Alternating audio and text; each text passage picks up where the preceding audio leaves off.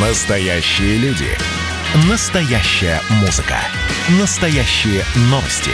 Радио «Комсомольская правда». Радио про настоящее. 97,2 FM. эм. Был бы повод. Здравствуйте, я Михаил Антонов, и эта программа «Был бы повод» 13 апреля на календаре. И рассказ о событиях, которые происходили в этот день, но в разные годы, ждет вас в сегодняшней передаче. 1941 год, 13 апреля. В Москве подписывают очередной пакт о ненападении. На этот раз под документами ставят свои подписи представители Советского Союза и Японии. Пакт о нейтралитете между Советским Союзом и Японией, а также декларация о взаимном уважении территориальной целостности и неприкосновенности границ Монгольской Народной Республики и Манчжоу-Го. Просто так этот документ японцы подписывать не хотят. Перед утверждением пакта министр иностранных дел Моцуока встречается со Сталиным. Договариваются о следующем. Япония отказывается от требований продать ей Северный Сахалин, но добивается поставки 100 тысяч тонн нефти. Также Моцуока обещает заключить торговое и рыболовное соглашение и урегулировать все пограничные вопросы. Самое удивительное случается после подписания пакта. Неожиданно провожать японцев на Ярославский вокзал приезжает лично Сталин. Он обнимается с министром, произносит дословно следующее. «Вы азиаты, и мы азиаты, нам нечего делить».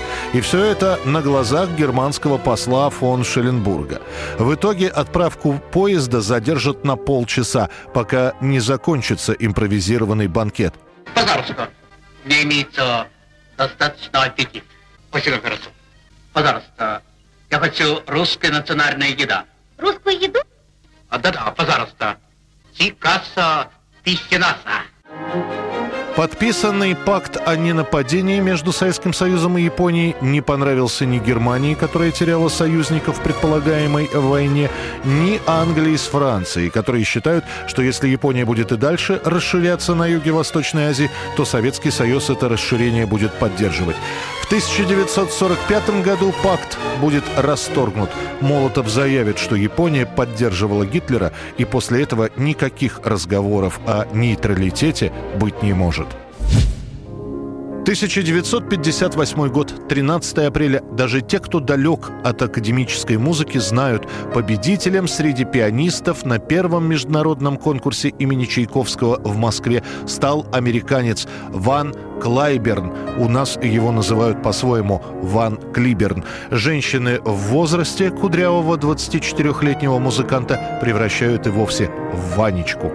О том, что на конкурсе победил американец, немного обидно отечественным меломанам. Но Ван Клиберн так вдохновенно играет, что покоряет этим сердца даже самых строгих критиков-патриотов. В своем финальном концерте Клиберн начинает с Чайковского, потом играет Рахманинова, Шумана, а после исполняет подмосковные вечера, чем окончательно влюбляет в себя советского слушателя.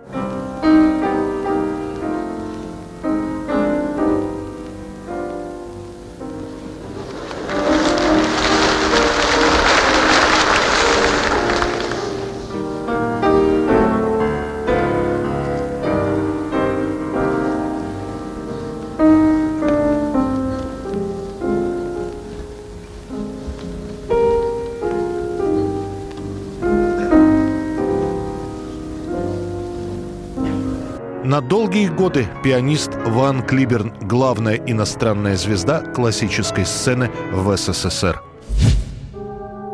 1970 год. В Центре управления полетами НАСА слышится сообщение из корабля «Аполлон-13». «Хьюстон, у нас проблемы». Этой фразой астронавт Джон Суайгерт сообщает о взрыве на борту космического корабля. Аполлон-13 – очередной полет на Луну, и проблемы с кораблем начинаются сразу же после выхода Аполлона на орбиту. Сначала отключается двигатель разгонной ступени, потом воспламенятся баки с кислородом и водородом. Экипаж пытается спасти остатки воздуха и электричества. Уже про миссию на Луну никто не вспоминает. Задача номер один – вернуть астронавтов на Землю. Однако возвращение занимает по плану около трех суток, и запас запасов на Аполлоне может не хватить. Начинается экономия на всем. Отключают все, что можно отключить. В итоге температура в модуле, где находятся астронавты, падает до 6 градусов. И пилоты начинают замерзать. Они обогнут Луну и начнут приближаться к Земле. Предстоит еще очень долгий путь. Сейчас отрабатываются детали спасательной операции, но проблема в том, что если у них еще что-то откажет, то ситуация будет критической. Аполлон-13 по мере своего возвращения будет несколько раз отклоняться от траектории, на какое-то время пропадет связь, уровень углекислого газа в модуле астронавтов станет превышать нормы в 6 раз, а кислорода будет становиться все меньше и меньше, и все-таки им удастся в ручном режиме расстыковать командный модуль и благополучно вернуться на Землю.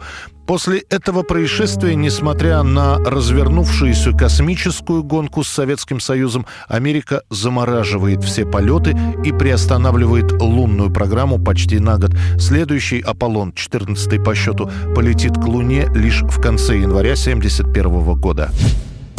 1991 год закручивают до дыр на радио и раз по 10 в день повторяют по телевидению. Это все про песню новых звезд из Британии. Группа London Beat, которая вот уже два года выступает в разных клубах и не мечтает о большем, неожиданно представляет песню «Я думал о тебе». Композиция, которая становится главным хитом начала 91 года. Однако первое место в хит-парадах приглашение на съемки и выматывающий график концертов, довольно быстро все это пройдет.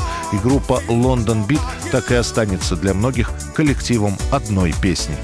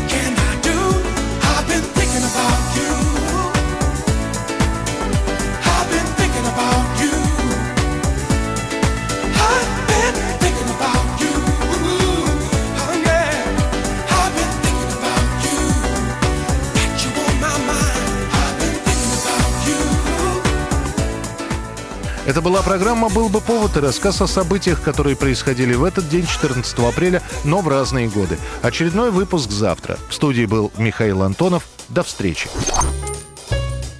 «Был бы повод»